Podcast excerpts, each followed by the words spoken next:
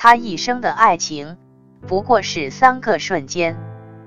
第一个瞬间发生在大二的课堂上，他与邻座的安庆男生聊得十分投机。他知道他是武汉人。快下课的时候，他问我以后到武汉玩儿，去找你，好不好？他说当然好。顺手从笔记本上撕下一张纸，草草画张地图给他。第二个瞬间是在毕业时的火车站上，搁着、就着、挥手着、累着，送走一个同学又一个同学。最后的站台上只剩下两个人。北方的后半夜，六月也是凉的，星子都黑得十分。他突然说：“你知道吗？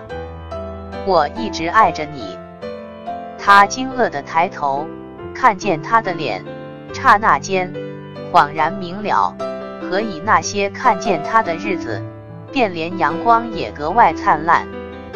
他几乎想要狂呼：“我也是呀！”但火车呼啸而来的声音吞没了一切。他向安庆写下一封又一封的信。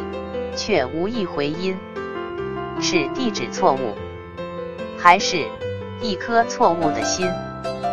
以为自此以后便是两不相依，却在深夜梦见他向他走来，仿佛有千言万语要倾诉，却只是哀痛地静默地转过身去。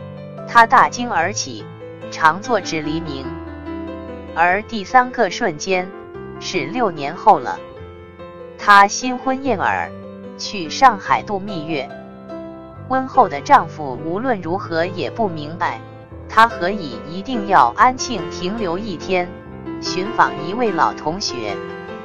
而他给过她的地址，皆都已拆迁。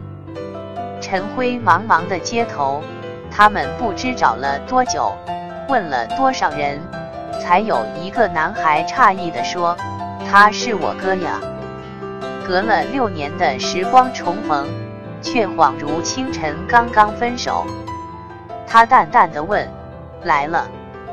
他一回：“来了。”还是生分了，只聊几句闲话。他的工作不算好。他笑一笑：“我差一点儿就去了武汉，工作关系都安排好了。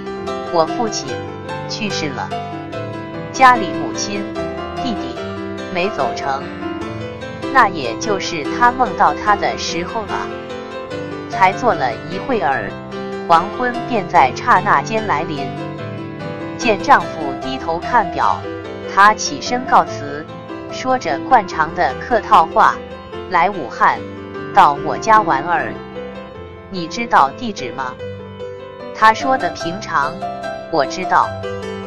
回身拉开抽屉，从最上面取出一张纸，那是六年前他信手撕下的一张纸，墨色早已褪得极淡，却有一颗箭头依然清晰地指向他的家。只是三个瞬间呢，便收拾了他一生的情爱。